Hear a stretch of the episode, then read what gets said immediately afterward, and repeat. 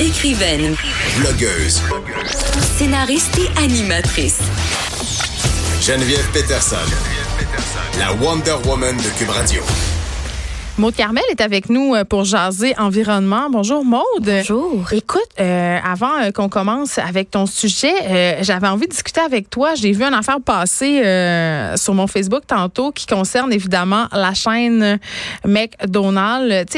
On a parlé beaucoup des pailles là, les, Ouais, pailles, c'est, trop. les pailles c'est mal. Puis on dirait, on dirait qu'on a tous jeté notre dévolu environnemental sur la fameuse question des pailles. Là. Ça me gosse. Oui, ça me gosse aussi. Puis, tu sais, on parlait des objets. tu sais, que le- l'écologie, c'est devenu une industrie, entre guillemets, quelque part. Là, tu sais, ma fille, elle s'est acheté une paille en stainless. Oui, c'est oui, marketing. C'est marketing, puis c'est pas nécessairement bon pour l'environnement d'avoir une paille en stainless parce qu'elle est fabriquée. Tu sais, what about ne pas boire dans une, avec une paille? Oui, bon, C'est bon. ça, mais en auto, je peux comprendre. Mais là, mais là, mais là, mais là, au Royaume-Uni et en Irlande, OK, la chaîne McDo, justement, a remplacé ses pailles en plastique par des pailles éco-responsables en papier. OK? Jusque-là, on est comme bravo, tout le monde. Mais finalement, et ça s'avère qu'elles ne sont pas recyclables. OK? Les pailles euh, ont été éliminées dans toutes les succursales des deux pays euh, parce que euh, le géant de la restauration rapide, justement, euh, les jette les jette et les brûle parce qu'elles ne sont Oui. pas recyclables. Donc, euh, ça, ça me fait quand même sourire parce que j'ai l'impression, c'est un peu euh, dans la même veine de ce que je discutais au début avec Victoria's Secret. J'ai l'impression que les grandes marques en ce moment essaient euh, tant bien que mal d'emboîter le pas, tu sais, par rapport à différentes initiatives H&M. écologiques, même des, des courants de pensée. tu sais, on parle aux, aux questions d'inclusion, notamment de féminisme, mais souvent, ce sont un peu des coups d'épée dans l'eau. Et Je, me, je questionne la réelle volonté de ces marques-là quand le profit est pas au bout du compte. Ben, en fait, c'est parce que, tu sais, je suis vraiment tannée qu'on parle des pailles parce que Ouais. je comprends, mais je comprends que c'est un sujet que tout le monde comprend. puis Ben, c'est rendu le symbole de la lutte un peu. Oui, euh. ben c'est facile de faire sa part en refusant une paille ou en apportant sa paille réutilisable. Mais bon, selon moi, c'est pas parce qu'on dénonce les pailles jetables qu'on va stopper le réchauffement climatique non plus. Tu sais, c'est très marketing. Donc beaucoup de compagnies vont compter sur les pailles compostables ou recyclables pour faire croire qu'ils sont écolos co- comme McDonald's. Tu sais, mais ce qui s'est passé avec McDonald's, c'est que c'est parti d'une bonne intention jusqu'à ce que les gens qui prenaient les pailles en papier ne soient pas capables de boire leur milkshake parce que ça passait pas à travers. Donc ils ont épaissi les pailles. Puis c'est à partir du moment où ils ont épaissi les pailles en, en papier que là c'est compliqué dans la gestion des déchets. Donc là ils brûlent. Mais moi ce que je trouve intéressant c'est que si on revient en arrière, là, ce qui choquait les gens, ce qui les mettait dans une colère noire par rapport aux pailles, c'est à cause des tortues. Tu sais la fameuse image de la tortue euh, avec une paille coincée dans le nez. Mais là ils sont brûlés. Tu sais, ils sont brûlés. Fait que là euh, la, la paille elle pas dans le la, to- la tortue aura rien dans le nez. Mais c'est ça, mais tu sais, puis tu sais, je niaise si je dis que c'est correct parce qu'on s'entend que brûler les déchets c'est très toxique, puis ça ré- représente des tonnes et des tonnes de CO2. Mais au moins les tortues sont épargnées, tu sais. Mais tout ça, Ça pour frappe moins notre imaginaire Oui. et notre sentiment de cuteness est moins atteint parce que c'est ça Oui. qui fait réagir souvent ce sont des images fortes tu sais. on se rappellera toujours euh, cette image de l'enfant euh, ce réfugié syrien mort noyé sur le bord d'une plage qui avait fait le tour du monde et qui avait réellement sensibilisé la communauté internationale à faire quelque chose on dirait qu'il faut toujours que quelque chose fasse pitié Ben, les animaux. qu'on fasse de quoi? Oui. les animaux ont le dos large dans la question environnementale là. Oui, oui, les animaux, euh, tu sais, marins sont, sont vraiment comme ça. Mais si c'est pas une paille qui va se ramasser dans le nez d'une tortue, Ben, ce sont des sacs justement en ça va être une cigarette, ça va des être sais. tampons Ben, c'est parce que c'est facile d'arrêter la paille, mais tu sais, la cigarette, ça l'est pas, puis on parle pas assez, par exemple, de la cigarette. À Des quel mégots. point c'est polluant? Je, Y a je- quelque chose de plus dégueulasse, Maud Carmel, quand tu t'en vas à la plage que des mégots de cigarettes dans le sable? Moi, ça m'écœure. Ouais, c'est c'est terrible puis ça prend des années des années à se décomposer puis juste la fabrication du tabac du tabac est tellement polluante mais bon, je, je réserverai Peut-être une, une très bonne idée de- d'une prochaine chronique, Oui. l'industrie du tabac. Mais là, tu veux nous parler parce qu'on parlait d'initiatives environnementales qui est un peu, sans mauvais jeu de mots, des coups d'épée dans l'eau. Là, tu nous tout parles euh, d'initiatives euh, environnementales qui sont originaires de la Côte-Nord, donc bien Oui. chez nous et qui ont des répercussions tangibles. Oui, ben là je reviens de la côte nord, je suis partie là en voyage. Puis, d'œil euh, vacances. Oui, puis juste en passant s'il y a des nord-côtiers qui nous écoutent, vous avez un fichu beau coin de pays vraiment. C'est les plus belles plages du Québec. Moi, j'arrête pas de le dire. J'arrête pas de le dire sans arrêt. Oui. Allez-y.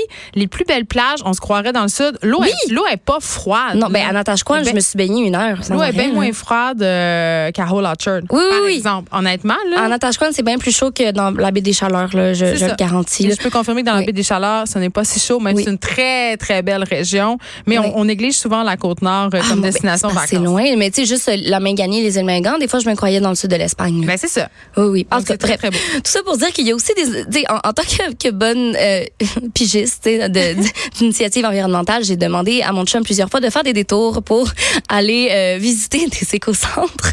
Je suis un peu intense. Euh, Hey, t'aimes ton chum, hein, parce que moi, ça serait pas mon genre d'activité. Ben, un environnementaliste. oui, ben mon chum travaille en environnement. OK, je bon, le salue d'ailleurs. vous partagez, euh, Oui, oui, oui, c'est ça. C'est, c'est ce qui nous relie, entre autres. Euh, mais en effet, en fait, j'ai vraiment eu un coup de cœur dont j'aimerais vous parler. C'est la Régie des matières résiduelles de la Manicouagan. La région de la Manicouagan, c'est Bécomo et les environs. En fait, c'est un écocentre, mais c'est une boutique en même temps. Puis pour ceux qui connaissent pas les écocentres, c'est vraiment important que je fasse une petite intro parce qu'on n'en parle pas assez et c'est vraiment pratique. Donc, un écocentre, c'est un endroit où tu peux aller porter matériaux de construction, pneus, électroménager, électronique, peinture ou même des spray Par exemple, Geneviève, si tu ressens un malaise chaque fois que tu mets ton spray de shampoing sec dans le recyclage ou genre ton fil désuet de Moi, genre, je ressens un malaise chaque fois que je mets un spray de shampoing sec tout court, là, parce Oui. que c'est en arrêt au sol, donc Oui. c'est vraiment pas bon. Et deuxièmement, juste dire ça, là, parce que je l'ignorais, le shampoing sec, c'est pas bon pour vous, OK? Non, Juste- non, c'est pas bon. C'est pas bon pour le cuir chevelu, c'est pas bon pour les cheveux. C'est comme une invention, c'est c'est une fausse bonne idée. Ça nous fait En sauver effet. du temps. Euh, mais euh, notre chevelure en paie le prix. Il y a eu plein de, de reportages sur Ah euh, ça engendre la perte de cheveux parce que ça Ah! assèche, ça bouche les pores en fait du cuir chevelu. Ah oui, puis la Donc ton euh, oui, ton cheveu repousse moins. La fécule de maïs, je le sais pas, mais tout ce qui bouche les pores, c'est pas bon. Tu sais le, le savon en barre, tout ça, tout ce qui, bou- ce qui bouche Ah. nos pores de peau, c'est pas très bon. Fait que le shampoing sec, c'est une fausse bonne idée. Et moi, je m'en suis remis souvent au shampoing sec dans ma vie. Aussi. Alors que ce que j'avais à faire, c'était juste de moins me laver les cheveux. Parce que Oui. moins tu te laves les cheveux, moins ils deviennent gras au bout Je du jour. Et c'est extraordinaire. Je sais, j'ai lave une fois par semaine quasiment. Moi aussi, puis, euh, on est, je suis fière d'être sale. super. On fait de la radio aussi. Ouais, non, mais moi, je, Non, non. mes cheveux vont très bien. Moi aussi, ils sont euh, tout le temps super beaux. J'ai pas l'air d'avoir la, de m'être peignée avec une côtelette de porc. Oui, bon, bon, bref, bref, euh, trève de, de Pourquoi on a parlé de ça? C'est ça, là, on a parlé de shampoing donc, sec. On tout ça pour mal. dire que pour les spray nets, on peut aller les porter à l'éco-centre. L'éco-centre, c'est vraiment l'endroit où tu sais, tu sais, pour les, les, les trucs que tu sais pas où mettre, recyclage, poubelle. Il faut y aller. Allez à l'éco-centre, il y en a vraiment plusieurs dans plusieurs municipalités. Il y en a en Abitibi, euh, il y en a pas juste à Montréal. Puis là-bas, ils vont réussir à récupérer, revaloriser, si on veut, environ 80% de ce qu'ils reçoivent. Donc, les objets métalliques vont être broyés, donnés à des ferrailleurs, le bois va être transformé en copeaux de bois ou en bûches de chau- de chauffage, bon, etc. Puis, ils vont rediriger d'autres matières dans d'autres organismes qui, eux, vont pouvoir les réemployer, comme les objets électroniques, les livres, les électroménagers. Bref, c'est super pratique. Les piles, où est-ce qu'on va les mener? À l'éco-centre. Aussi. Ouais, moi, je vais tout mener. Tu sais, j'ai tout le temps ma boîte d'électronique. Je vais une fois par semaine avec mon petit chariot, puis euh, même pas, j'ai pas d'auto. Fait que même quand t'as pas d'auto, tu peux y aller. J'en suis la preuve vivante. Puis est-ce qu'il offre des services de, pick- de, de pick-up, mettons, de, de venir chercher des choses? Parce que moi, ce geste-là d'aller porter des choses à l'éco-centre, là, je trouve que dans mon horaire, c'est euh, c'est Euh, la ben, goutte de trop. Non, mais si tu veux qu'on vienne chercher des trucs comme des textiles, tu peux appeler les grands frères grandes sœurs de Montréal. Euh, c'est une autre idée de chronique, mais tout ça pour dire que si je veux revenir à l'éco-centre magique de la Manicouagan, c'est pas juste un éco-centre où tu vas porter des trucs, c'est aussi une boutique. Parce que quand tu viens leur porter, par exemple, ta patère brisée, eux, à la place d'en faire des copeaux de bois comme les autres éco-centres, ils vont la réparer. Donc, le but, c'est que chaque objet ait la plus longue durée de vie possible. Et c'est une super belle boutique, Geneviève. Euh, t'as des tables vraiment pas chères, t'as des tables que, par exemple, des gens ont utilisées, ça s'est brisé, ils l'ont rapporté, ils l'ont réparé, quelqu'un d'autre l'a utilisé.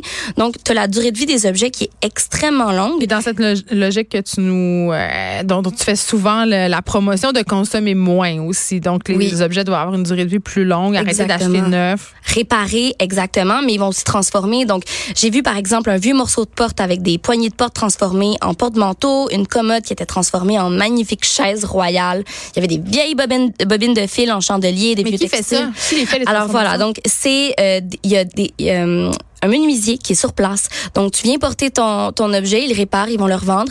Puis les caissières, c'est aussi des artistes. Donc quand les caissières n'ont pas beaucoup de clients, ils vont aller dans leur petit atelier à côté et ils vont Ah. faire des sacs à main avec euh, le textile, ils vont aller faire euh, des petits cadres avec les- le bois qui reste. C'est super C'est cute. des beaux objets, c'est ça? Ou Honnêtement, des jupes en terre cuite? Parce Oui, que des oui, fois, oui. ces affaires-là. là. Non, non, non, des fois, je peux comprendre de quoi tu parles. Non, c'était honnêtement, il y a des trucs que j'aurais acheté, mais bon, là. Tu sais, des sacoches en patchwork. Là. Oui, ben c'est ça. Bon, peut-être qu'il y en a, mais non, c'est vraiment tu sais pour la maison très vintage. Il y avait une horloge grand-père, tu sais des trucs qui sont hyper recherchés puis qui sont pas vendus à. Tu sais, c'est municipal, donc le but c'est pas faire de l'argent. Tu sais, tout l'argent va être remis dans le, le le fond, dans le fond qui va servir à, à avoir des employés et des artisans pour faire des beaux objets.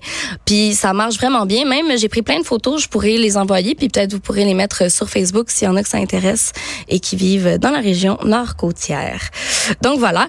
Euh, et là, si je m'en vais plus dans l'actualité, euh, il y a Greta Thunberg, la jeune suédoise, qui est activiste, qui a 16 ans. Qui va aller à la, au sommet mondial sur le climat en voilier. Oui, qui est en Amérique et certains se réjouissent, d'autres non.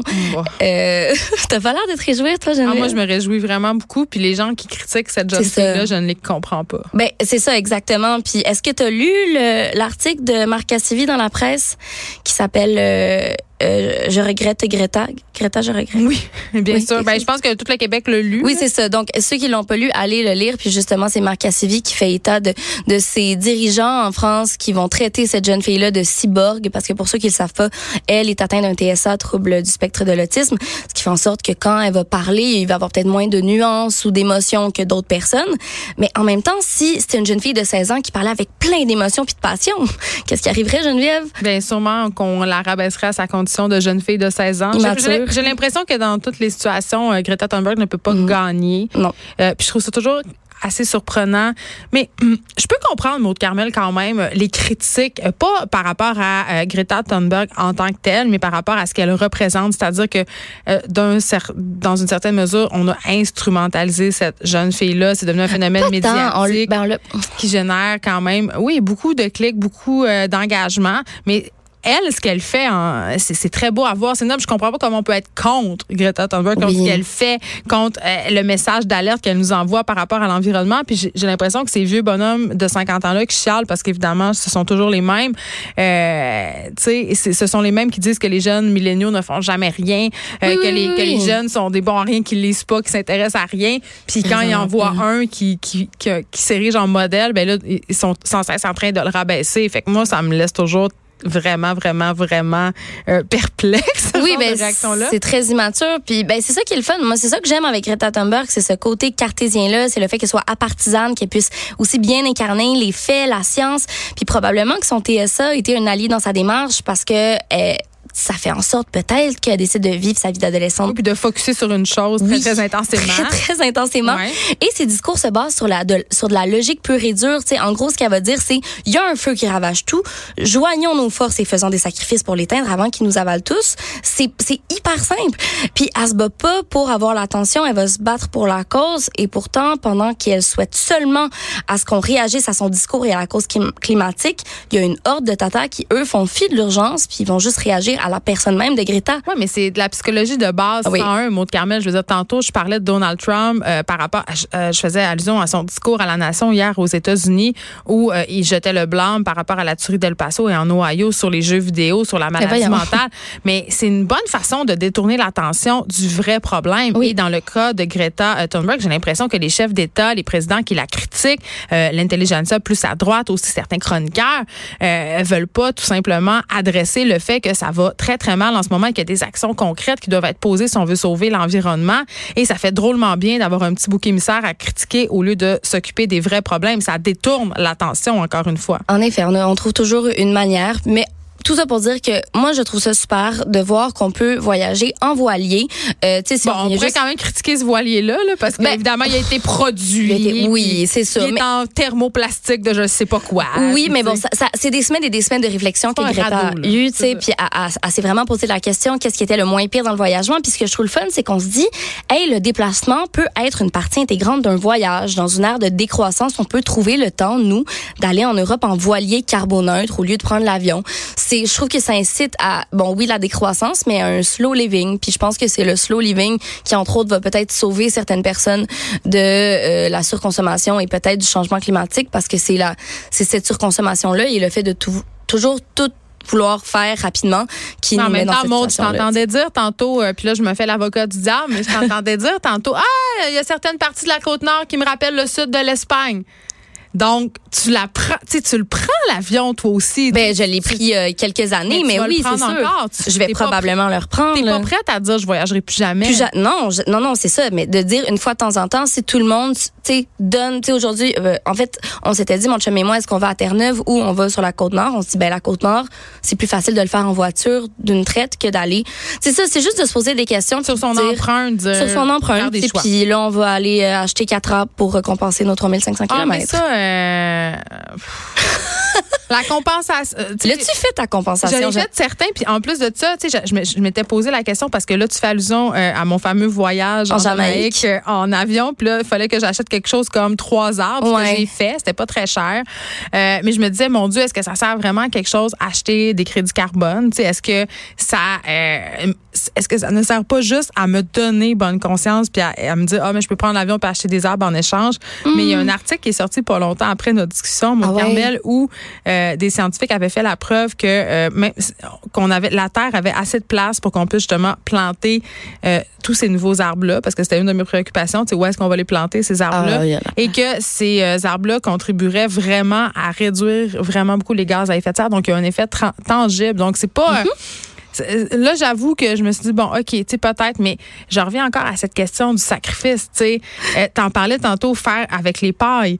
Tu sais, c'est un petit sacrifice qui demande rien, mais j'ai quand même l'impression qu'au bout du compte, et je me- je m'inclus là-dedans, là, même, si- même si j'ai plein de bonnes intentions, à la fin, euh, quand tu es tout seul par rapport à toi-même, les sacrifices que tu es prêt à faire sont des sacrifices qui n'amputent pas tant que ça ta qualité de vie. Ben, C'est ça, oui. notre mode de vie nord-américain, c'est à ça qu'il faudrait renoncer ultimement pour régler le 100%. problème. Mais ça va juste pas arriver. Personne va renoncer. Mais il y en a qui vont le faire. Ben oui, 10 personnes. Mais je veux dire, la majorité de la population, je- tu sais, je suis allée au Saguenay euh, en fait semaine passée, là où il y a de la nature à perte de vue, des lacs, des forêts. C'est sûr que pour les gens là-bas, le réchauffement climatique puis les changements climatiques, ça les touche pas, entre guillemets, Non. parce qu'ils n'ont pas l'impression que cette nature-là peut arrêter d'exister. Quand tu es en ville, on dirait que la pollution est plus dans ta face, malgré que les changements climatiques au nord, ce sont là qui sont les plus tangibles. tu sais. Oui, ben écoute, sur la côte nord, j'en voyais des érosions qui n'avaient pas de bon sens Ben, de c'est 5 ça. mètres par année. Mais non, c'est ça. Donc, ça arrive, mais, mais quand même, j'ai l'impression que, euh,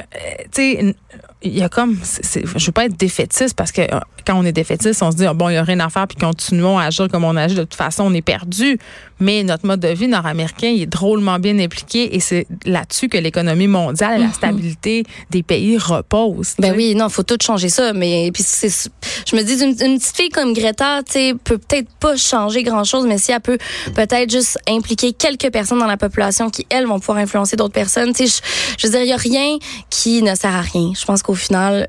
C'est quelques petites mentalités puis que ces gens-là ont des enfants qui eux partent sur des bases extrêmement écologiques et qui veulent commencer un mode de vie dès, dès l'enfance qui est très écologique dans une ferme. Écoute moi mon rêve c'est d'aller euh, dans Charlevoix m'acheter une petite fermette puis vivre euh, sur l'autosuffisance. Et on est mais plusieurs. attends, là, c'est le On petit- est plusieurs, Ça, c'est le petit rêve doré de bien du monde. Oui. La plupart des gens, quand tu les fais vivre la vraie vie de fermier, Oui, là, trippent pas. assez raide parce que c'est pas juste faire du savon puis traire des chèvres angora. Là. Mais non non mais c'est ça super tough financièrement. C'est tough sur le plan ah, humain. financièrement ça pas. Oui mais ça c'est pas, le- un- c'est pas la bucolie. Là. Oui, sauf qu'on n'est plus capable de fabriquer une chaise, on n'est plus capable, tu sais, de, de planter des patates, puis ça nous enlève. Parce que c'est c'est un ami de Charlevoix qui m'a dit ça dernièrement. On n'est plus capable justement de faire des trucs qui nous rendent fondamentalement humains, puis ça nous déshumanise d'année en année parce que on n'est plus capable de travailler la terre, ni le bois, ni rien. Moi, je milite activement pour le retour des cours d'économie familiale Oui. dans les écoles, mais rem- revampé, là, où il y aurait justement de la cuisine, où on inciterait justement les enfants à peut-être faire un jardin communautaire Ah, à le l'école. Ce sont vraiment euh, des savoirs qui se perdent. On a reçu euh, à ce micro euh, l'autrice du livre Forêt qui détaille toutes les plantes, toutes les fleurs euh, qu'on peut, qui sont comestibles dans nos forêts Ah, québécoises. Il y en a tellement. Oui, mais on, on le sait plus. Oui. On, a perdu le contact avec euh, avec cette réalité, avec notre terroir, et ça, je trouve ça bien dommage. Merci, Maud Carmel, Ben, d'avoir été avec nous. Tu vas revenir euh, nous voir la semaine prochaine. Moi, je serai pas là, ça sera Vanessa Ah, Destinée. Mais tu seras à notre antenne pour parler, évidemment, des choses environnementales qui te tiennent à cœur. On s'arrête un instant.